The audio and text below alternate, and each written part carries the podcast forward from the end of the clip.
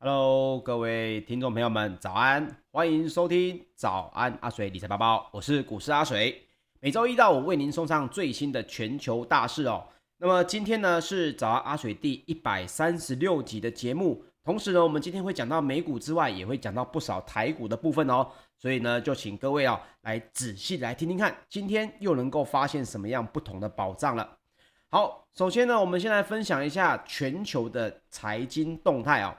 首先是美股方面哦，美股呢在周五上涨呢，主要哦也是因为啊，包括了银行类股的这个财报呢非常的强劲。带动了这些大型股的表现。那么，根据路孚特 IBES 的调查呢，分析师啊原本是普遍预估美国的标普五百指数的成分股，他们的企业的第三季的获利啊，应该是比去年同成同期还要成长了百分之三十二。哎，三十二这个数字高不高？高哦，因为是高于十月初调查的时候所预估的二十九点四。所以这个最新的这个预估值呢，这个四十一份财报哦，都已经是把它给计算出来了，等于是比预期的还要好一些。那么当然啊，整个市场的这个反应呢，也就更加的好。所以包括了道琼工业平均指数在十月十五号中场是上涨了百分之一点零九，标准普尔五百指数呢则是上涨了百分之零点七五。纳斯达克指数上涨了百分之零点五，而费城半导体指数则是上涨了百分之零点七。好，那我们再来聊到哦，周五的道琼工业平均指数里面呢，前五大的权重股当中哦，其中呢以这个联合健康保险、高盛以及像是家得宝、微软哦，他们的上涨幅度都是偏多的。那么高盛集团呢，也公布了他们第三季的一个净营收。来到了一百三十六点零八亿美元，这个又比去年的同期增加了百分之二十六。而且呢，为什么银行类股现在在美国这么受欢迎呢？最主要的问题就是，大家认为不管接下来的 QE taper 或者是所谓的升息这一段呢，比较受益的会是银行类股，而不是这种需要高成长的科技股哦。所以呢，根据这个包括业务来划分啊，高盛第三季的投资银行业务。也净营收是成长了百分之八十八，全球市场的业务呢也增长了百分之二十三哦，所以哦，包括这些好息好消息呢，也让这个财报中呢相对应的美国的股市哦是比较好一些。那另外，美国的铝业公司在礼拜五股价也大涨了百分之十五点二。哎，你说哎，铝业跟我们有什么关系？这是一个二零零八以二零零八年以来的一个新高。主要的原因就是因为财报强劲的这个带动哦，该公司的股价呢，今年以来就上涨了百分之一百四十三。哎呀，各位有没有在这个之前早安阿水在还没有破百集的时候，有没有听我的话去看这个相关的铝啊、铜啊这些公司，甚至是去买国外海外的这些基金哦？因为我那个时候就说过，接下来呢就会是抢这个所谓的大宗商品哦，跟能源的一个大战。那么呢，果不其然，美国的铝业呢已经上涨了百分之一百四十三。最主要的影响不是这个公司多厉害，而是铝价上涨的一个带动。美铝呢以前呢、哦、已经是很久没有来发放这个股利股息了，而且美股的公司本来也不爱发放股股息哦。那么美铝呢现在是隔了五年开始恢复来向股东来派发股息。而且呢，又宣布了一个五亿美元的股票回购计划。那你就想问啊，诶，那阿水，我现在去看会不会太慢了？我跟大家来分享，不管是接下来的升息，或者是 QE taper 哦，这个 QE 要来减少这个投资的金额，接下来的这些大宗商品呢，可能短线上面逢高还是有些人会出脱。不过我自己的看法是，中长期来讲哦。这个大宗商品啊，铝啊、铜啊这些工业金属，可能呢，短线上面的上涨幅度还会是比较多一些的。所以各位不要觉得说，哎，现在已经涨高了，我现在去找相关的基金来看会不会太慢？我个人认为哦，是还不会哦。那接下来也分享一下呢，本周的一些重要的大事哦。首先包括了苹果在礼拜二凌晨的一点哦，会有一个线上的特别活动。那么呢，预期应该会来发表十四寸跟十六寸的 MacBook Pro，以及呢搭载新一代的 M1X 晶片跟 Mini LED 的荧幕，诶，又提到了 Mini LED 的荧幕，所以各位又可以来准备看一下这个话题会不会又来带动 Mini LED 相关的这个供应链哦。那另外，接这个财报周呢，接下来又要来到了从金融股要交棒给所谓的科技股。那本周的美国科技类股呢，也要来公布财报了哦，包括了特斯拉、IBM，还有 Netflix、Intel，而且还有 Snap 都要来公布财报了。那接下来还有另外一点呢，就是在礼拜四，也就是二十一号，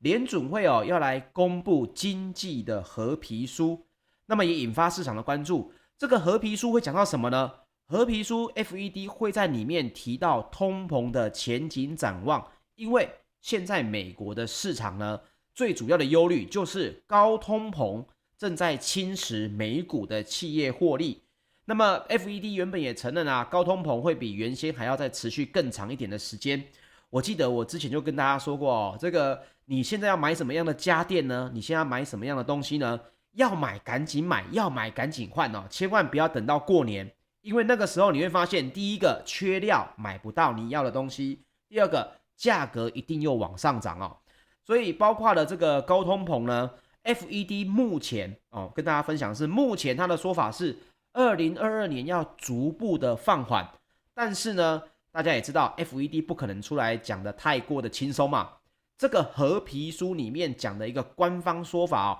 才会是最主要的目这个目标。所以礼拜四呢，联准会的这个和皮书呢，势必出来之后，又会对市场哦投下一些影响了。还有包括待会的十点，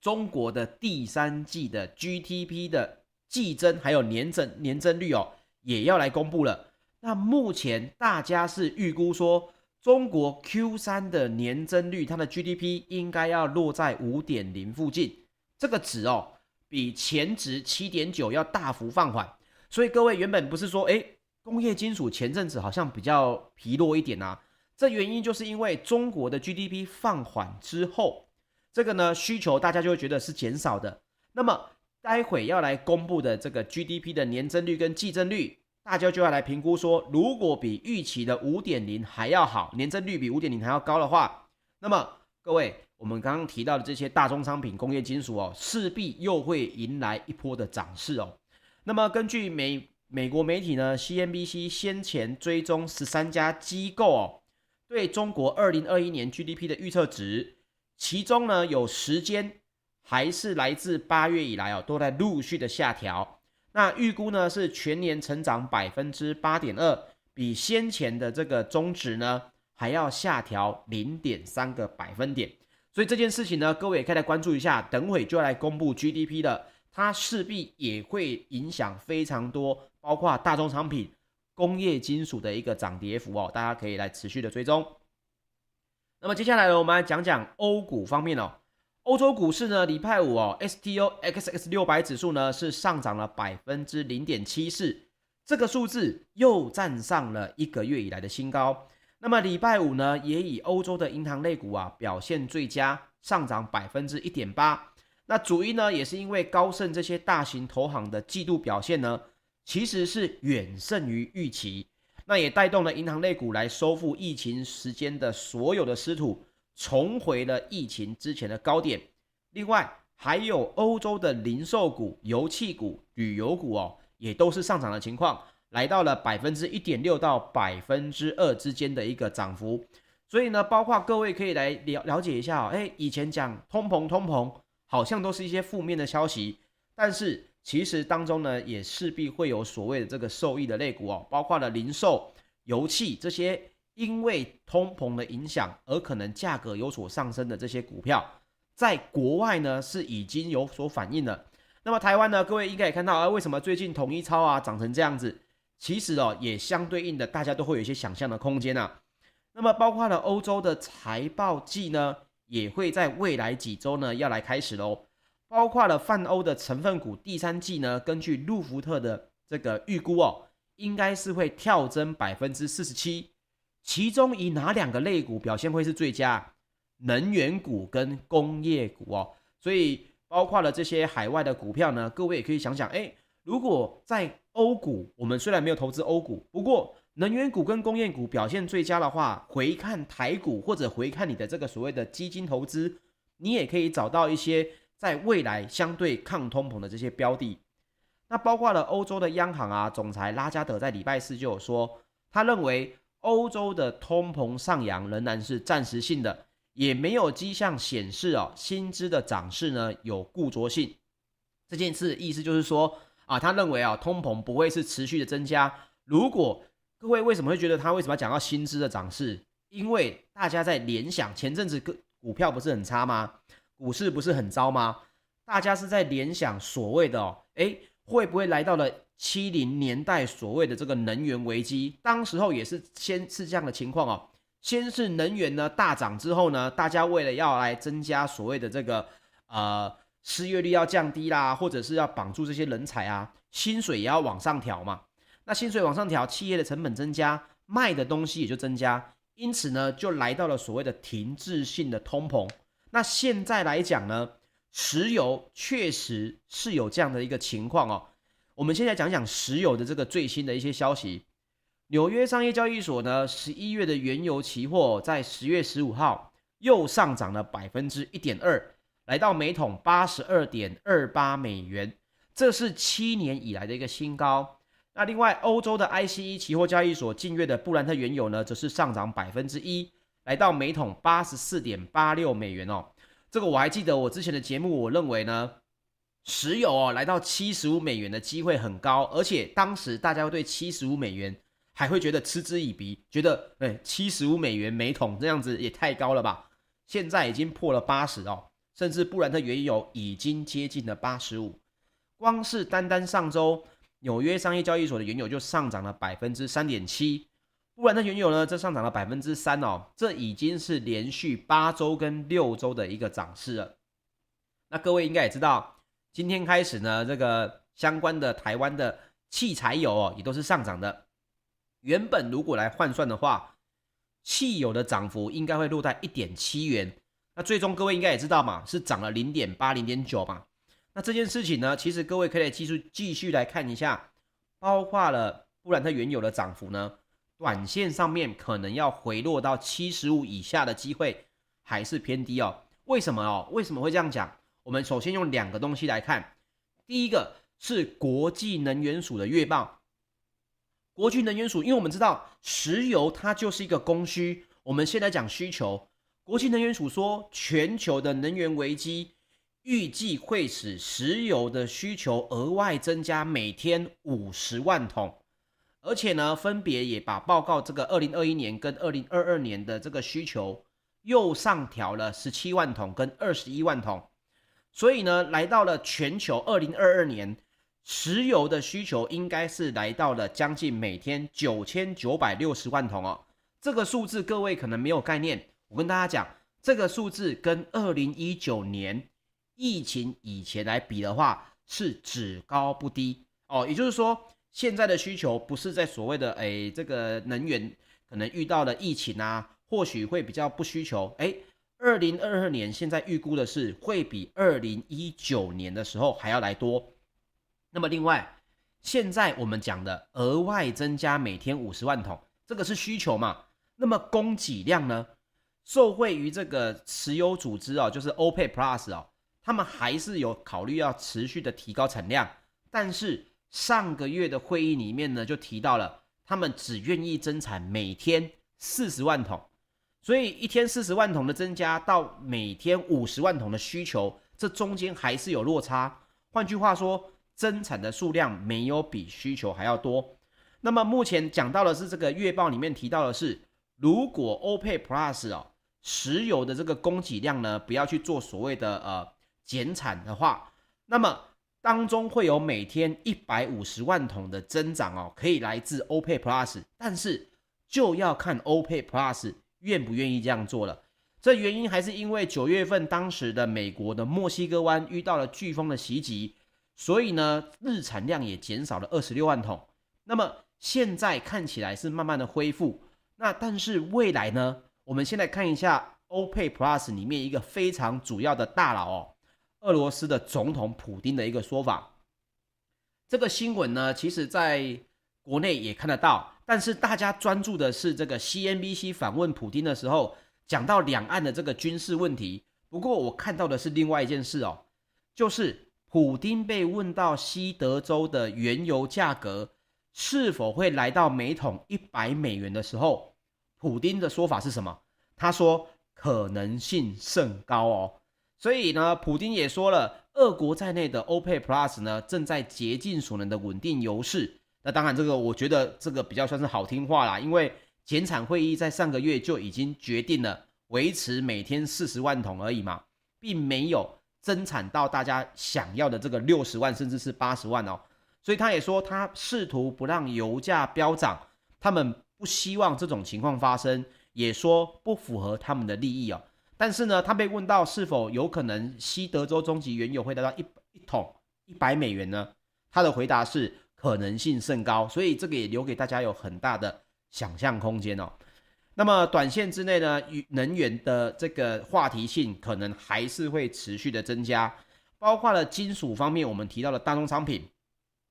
最新的这个铜价啊，期货已经在伦敦交易所来到了每吨一万美元以上了。也续创了五月以来的一个新高。那么目前呢，根据像是盛宝银行的分析师就说，电力成长的上上扬呢，也引发了通膨，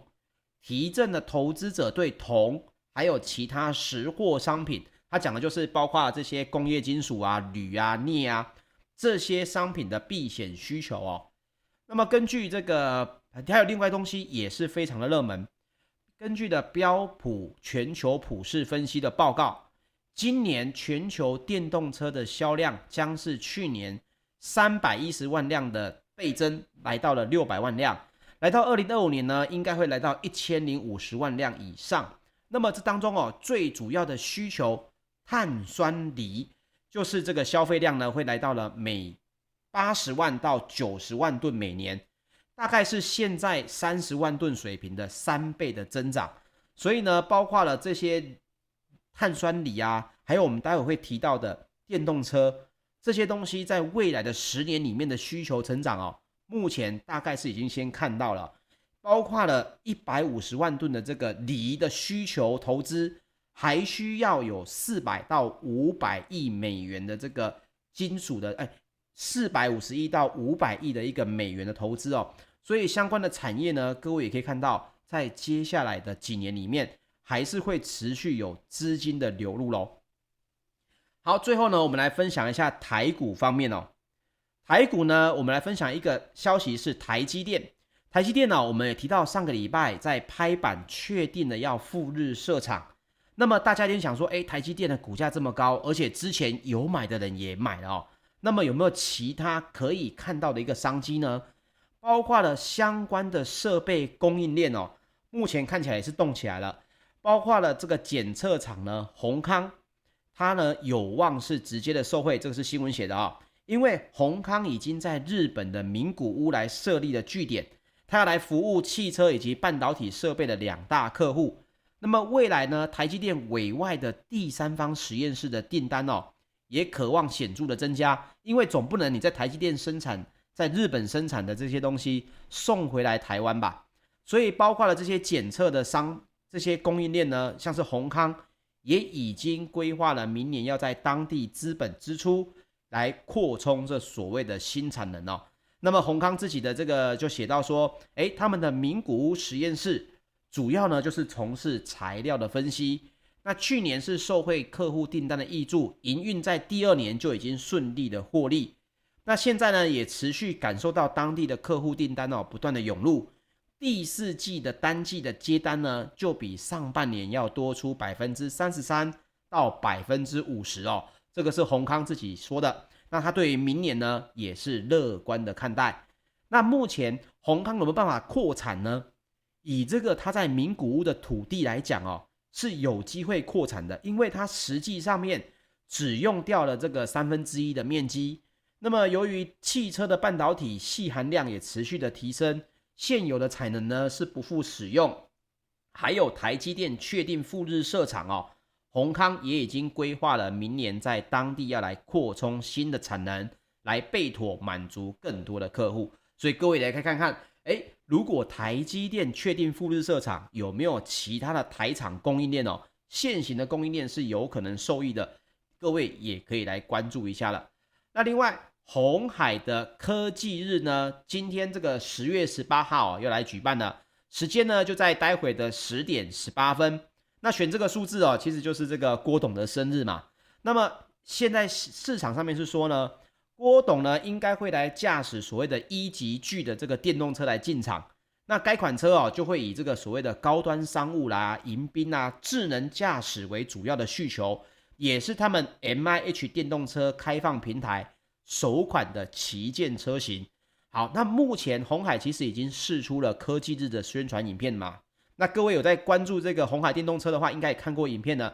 里面呢主要有三款嘛，黑色、白色，也就是包括了白色的 C 级，还有 E 级以及电动巴士的这个实体车。那这个前方呢也秀出了红海跟裕隆合资的这个红华先进的这个英文字样。那目前来讲，鸿海呢是定出了一个比较明确的营运目标啦。他们呢也预估了二零二五年。目标要来占全球电动车制造的营收的百分之五，那营收的规模目标呢，要来就是三百亿美元，其中呢百分之四十的零配件哦，要由鸿海集团来自制。我们说到这件事情，我们首首先先来讲讲鸿海这家公司哦。各位一定觉得，哎，郭董的鸿海不是赚很多钱吗？为什么股价不如台积电呢？其实最主要的问题，现在大部分的投资人看到就是什么毛利率嘛，对。因为台积电的毛利率有百分之五十，联电的毛利率有百分之二十，那么红海的毛利率呢，却一直在十趴以下。但是呢，目前我们根据的这个市场上面的这些新闻啊，看到的是，红海呢目前预估的是，第一，电动车它不要做品牌，它持续的要做代工；第二，他们想要借由所谓的电动车的这个生产制造呢。同时也把毛利率要拉到百分之十附近哦。那这件事情，各位可以去查相关的新闻，包括了为什么大家会看好红海有所谓的电子厂的代工转往电动车的代工呢？原因有几个。第一个，传统的燃油汽车的产业的总产值其实是来到了四兆美元。这个四兆美元，各位如果有观念的话，应该会知道一件事情。这其实比所谓的半导体还有电脑工业产值都还要大。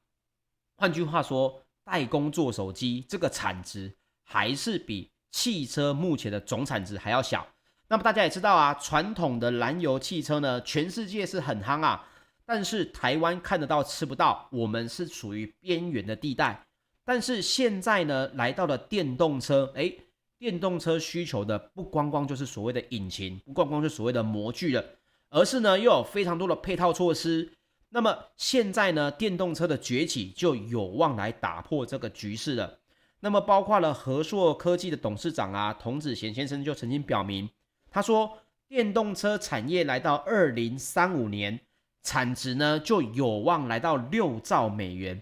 听六兆这个数字呢，大概有多庞大？半导体大概是四千七百亿，PC notebook 大概就是两千亿美元，手机呢这么大的这个需求也不过就是五千亿美元，所以各位说这个苹果最后会不会做苹果的电动车？我个人认为它一定会切入，而且绝对是在短期里面会继续的放出消息哦，因为这是一个这么大的一个产值，六兆美元。是比手机的五千亿美元还要大出十倍以上的哦。那么我们也提到哦，其实鸿海电动车呢，在去年十月就已经宣布要成立 MIH 的开放平台了嘛。当时的这个市场的反应当然不错，可是后来大家也看到了，诶，怎么外资好像不是这么的这个买单哦？主要呢是因为电动车投资何时能获利哦？这件事情对于外资来讲，它本身还是比较有疑虑。所以，我们来聊一聊啊，最主要的几个问题。第一个，还是要跟大家分享，我们电动车讲这么多，第一，电动车的配套有没有跟上？各位也知道，这个像是对岸的十一长假，就有人说，哎呀，这个原本八小时的路程哦，硬是开了十六个小时。人家手机是充电五分钟，讲话一小时，他们呢是光是充电呢就用上了五个小时。让这个整个行程哦增加了整整一倍，还为了抢充电桩来打架。所以第一个，基建一定要跟上，基建没有跟上，电动车都是一个假议题。所以因此各位呢，如果接下来你要投资电动车的话，倒不如你直接投资电动车，你可以先去看要来帮电动车做配套的基建有哪些公司，这些公司一定是势必要比电动车的发展还要在之前，还要再早。而且是从零开始，这件事情才有可能吃到整个电动车的市场哦。所以基建这方面呢，我认为反而是比电动车哦更前端的一个需求。第二，各位如果最近要买房的话，记得啊，房子如果你要住住个五年十年，先问一件事情，装这个所谓的充电桩有没有问题哦？现在呢，很多人买房子第一件事情就是问，哎，管委会对于这个充电桩有没有什么需求，有没有禁止哦？虽然法案上法律上面是讲不能禁止，但是呢，你总不希望跟这个所谓的管委会在那边扯皮嘛。所以现在如果你要换房的话，记得要先思考到未来的五年、十年，你有可能要换电动车，你的车位能不能装充电桩哦？好，还有呢，电动车现在最大的成本是什么？对，还是电池，包括刚刚提到的我们讲的锂锂电池。它其实还包括了其他 AI 技术、软体技术这些东西呢，都会比电动车更早的受益。那么电池的话呢，就又会扯到相关的，像是第三代的第三代的这个半导体材料，因为它要耐高压，它要耐六百伏到八百伏的这个高压，所以以往的电子业哦，处理的都是小电流、低电压哦，我们讲的二极体嘛。那么未来的科技电子业呢，各位可以看到哦。可能有非常一大部分都会来处理所谓的大电流、中高电压，你的布局呢就可以往供应链的前端去看，包括电池，像是我们提到的，呃，讲到的像是龙碳啊、硕和啊，还有呢其他像是现在讲的这个，现在最主要的在所谓的锂离子电池嘛，但是呢，对岸也有研发出所谓的钠离子电池，也就是所谓的这个列宁。这个宁德时代的供应链哦，那宁德时代的供应链呢，现在以台厂来讲，比如说像是聚合啊，聚合在最近相对的抗跌，它也是国内的一家特用的化学厂嘛，它也是大陆前三大的电解液添加剂的这个供应商，所以呢，包括了这些呃，各位可能听过，如果你在看入场的话，包括像是天赐材料啦、新宙邦啊这些，他们的电解液的配方哦。都是聚合的这个主要客户，所以呢，因为跟宁德时代有合作关系，所以聚合会不会也因此呢，也是宁德时代的相关供应链？大家也可以去做一下功课哦。那么其他呢，包括了这个台办，可是台办各位可能也觉得，哎，最近的这个股价好像从一百块一路到六十块都在月线之下嘛。但是各位也可以实际来看一下，因为台办它是二极体的大厂。那它呢，也是在宁德时代认证之后呢，也间接的打进了所谓的这个特斯拉的供应链呐，所以大家也可以来持续的关注一下。那另外讲到电池的话呢，也就会讲到所谓的中碳哦，中碳呢，它所生产的这个介相碳微球，也是锂离子电池负极的一个关键材料。那么大家讲到电动车，大部分讲到电池，现在很多人讲到中碳哦，而且。中碳的股价呢，在近期大盘不是很好的时候，也都一直维持在一百二十块的这个高点附近哦。同时呢，投信也是有不少的买入，各位也可以来关注一下。好，所以包括我们提到的哦，电动车其实有非常多的前端的供应链，其实会比所谓的单纯的电动车品牌哦还要来得早发展，因为电动车要实际销售嘛，但是研发啦，还有这些基建呐。都是要这些前端的公司要先有成长，后面的电动车才能够整个普及。所以大家也可以稍微的根据这个，诶，红海要来做这个电动车的这个科技日，发表下话题性，会不会又造成这个另外一部分的这个台厂呢？有所谓的话题的动能哦，这大家也可以来关注一下。好，OK，今天呢的节目呢就到这边，谢谢大家的收听。请记得帮我订阅我的 YouTube 频道。那喜欢我们的节目，也可以请您在 YouTube 这边留言支持，或者帮我们按赞分享喽。那这个标股同学会的朋友们呢，也记得要来追踪我的账号，可以在每天的早上八点听哦。OK，谢谢大家，我们明天早上八点再见，大家拜拜。好，大家拜拜。